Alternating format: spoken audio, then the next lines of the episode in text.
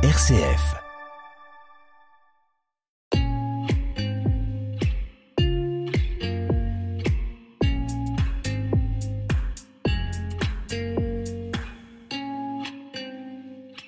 Si l'agriculture porte une part de responsabilité dans le dérèglement climatique, elle en est en même temps l'une des premières victimes.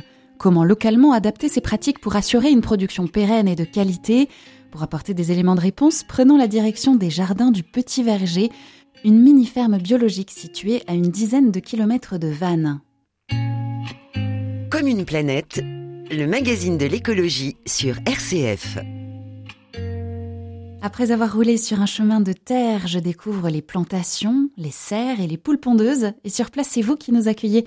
Rosélène Pierre-Fix, bonjour. Bonjour. Avec votre mari, vous avez racheté un champ ici à Monterblanc en 2012, pas très loin de Vannes, que vous avez transformé en ce que vous appelez donc le jardin du Petit Verger. Votre exploitation, on va en parler ensemble.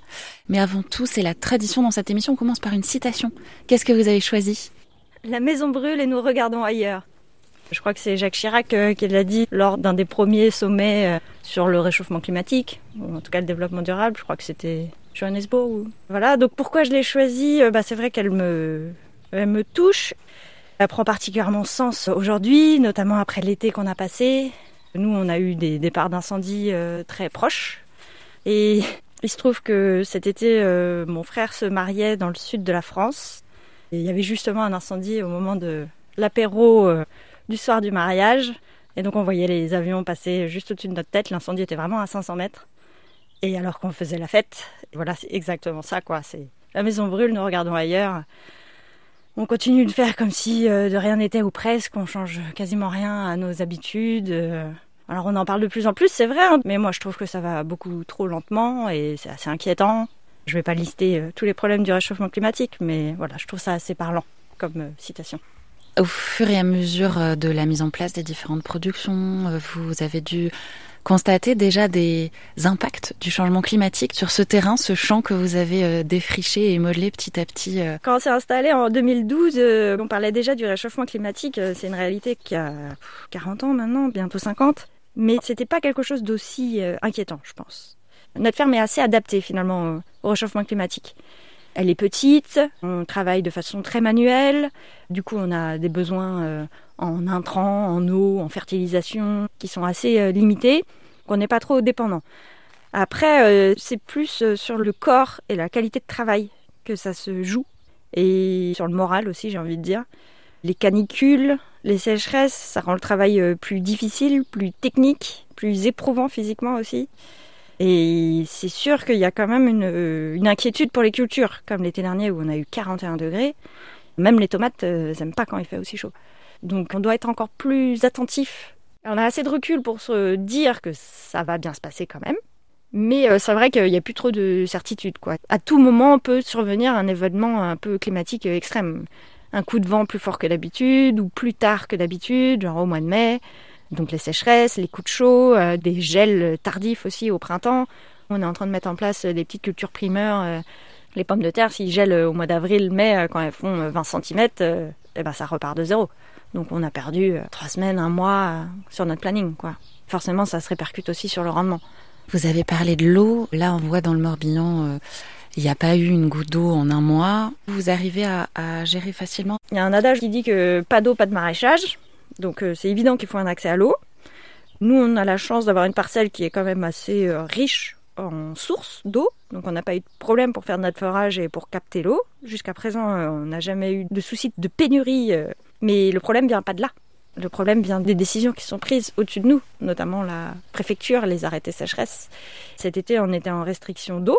Donc on avait des horaires à respecter. On ne pouvait pas arroser après 8 heures du matin et avant 20 heures le soir. Donc forcément, ça complique quand même beaucoup euh, l'organisation du travail. Et puis, on peut pas forcément tout arroser sur ces horaires-là.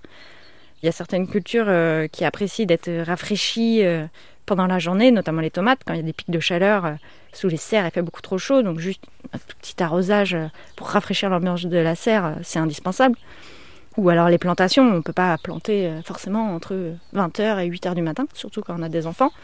Donc euh, voilà, quand on plante, il faut bien arroser au moins au moment de la plantation euh, pour permettre à la plante de reprendre. Puis euh, j'avoue que nous, on a trouvé ça très difficile d'être soumis aux mêmes règles que les golfs, que les stations de lavage d'auto. On voit aussi beaucoup fleurir les piscines dans les jardins des particuliers. Je comprends ça tout à fait, mais ça pénalise l'agriculture en fait. Et à terme, ça va pénaliser tout le monde. C'est sûr que par rapport aux besoins de l'agriculture, on se dit c'est pas forcément grand chose, quelques mètres cubes. Oui, sauf que ça fleurit dans tous les jardins. Et on voit bien que là, cette année, il y avait quand même des problèmes d'approvisionnement en eau, notamment en eau potable. Ça pose quand même des grosses questions. Et après, bah, il y a aussi le sujet du tourisme. Alors, je ne veux pas forcément accuser ni rien, mais voilà, je, soulève la question parce que, je redis, hein, pas d'eau, pas de maraîchage. Donc euh, voilà, à terme, euh, bah, qu'est-ce qu'on fait? On arrête de cultiver des légumes en Bretagne. Vous aimeriez avoir des mesures différenciées et pas être soumis aux mêmes règles forcément que tous? C'est sûr que de toute façon, c'est la première des choses à faire. Euh, il faut différencier euh, le loisir de l'agriculture. Et après, il va aussi falloir se poser des questions du modèle agricole, de quelle production, comment on répartit la ressource en eau et quelles sont les priorités.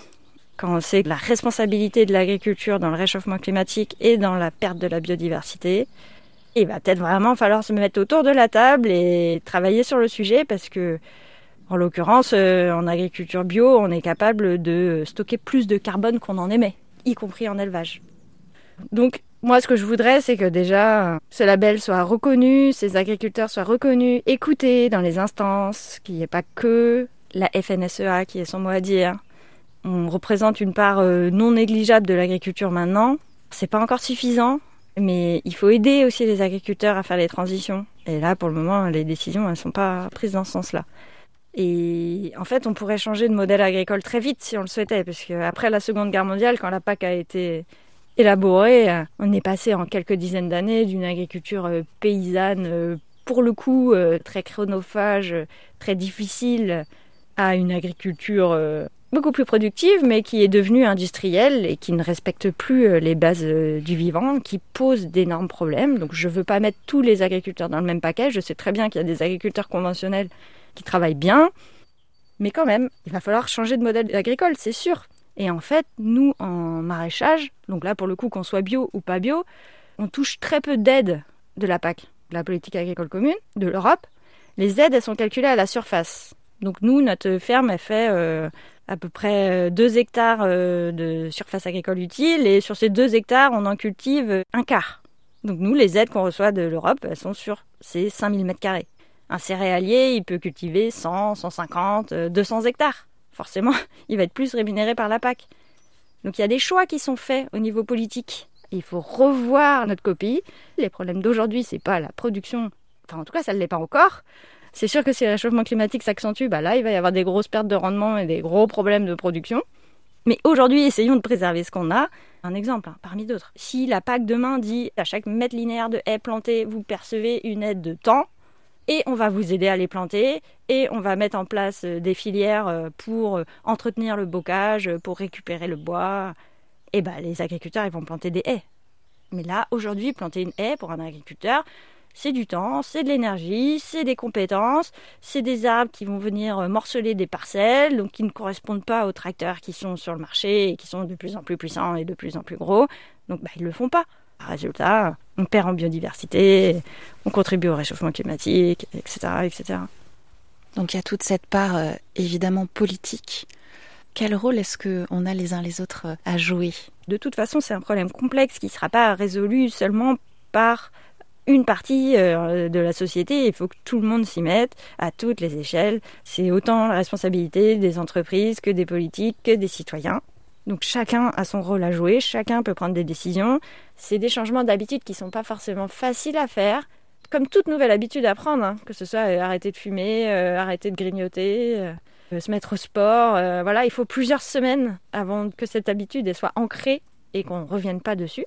Il y a quand même aussi des choses qui sont organisées pour aider les, citoyens euh, à prendre ces décisions-là, et notamment le, GAB, donc le groupement des agriculteurs bio, aide les producteurs, mais va aussi auprès euh, des familles, euh, des citoyens, pour accompagner des démarches de transition, en faisant notamment des, défis famille où on se rend compte qu'on peut manger bio et local sans augmenter son budget de course. Donc c'est des défis qui sont organisés. On prend une famille à instant T, on voit quelles sont leurs dépenses, euh, leur budget dans l'alimentation. Et ensemble, on cherche des solutions pour augmenter la part de bio et de local dans l'alimentation sans augmenter le budget de course. Donc effectivement, ça s'apprend, ça s'accompagne parce qu'il faut acheter moins de produits transformés, plus de produits bruts, il faut se remettre à cuisiner, acheter moins de viande.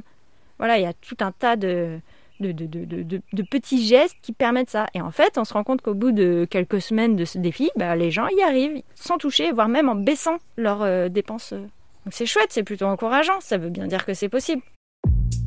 Comme une planète, aujourd'hui je m'y mets. Bah, il va être temps euh, de terminer cette émission. Il s'agit pour vous, euh, Rosélène Pierre-Fix, de partager un éco-geste aux auditeurs. J'ai eu envie de partager un éco-geste qui est à la portée de tous et qui pourrait faire quand même bouger des choses aussi. C'est de semer, planter des arbres si possible, des fleurs, des buissons, ne pas forcément euh, trop tondre sa pelouse quand on en a une, ne pas non plus la faire disparaître sous du bitume ou du goudron pour garer la voiture.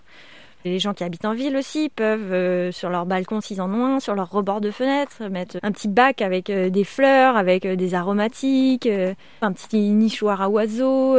Pour les collectivités locales, replanter des arbres, ou même sur les bords de trottoirs. J'avais été aux Pays-Bas. Là-bas, il y a des plantes partout. Les gens, ils mettent des plantes partout, sur les trottoirs. Ils laissent grimper le long des murs. Végétalisons, quoi. Parce que ça apporte des bienfaits à tout le monde à la biodiversité, à la nature, mais à nous aussi. Ça peut être beau, ça peut être bon, ça peut être des choses qui se mangent, ça apporte de la fraîcheur. Merci beaucoup, Rosélène Pierre-Fix. Bonne suite à vous et au jardin du Petit Verger. Merci.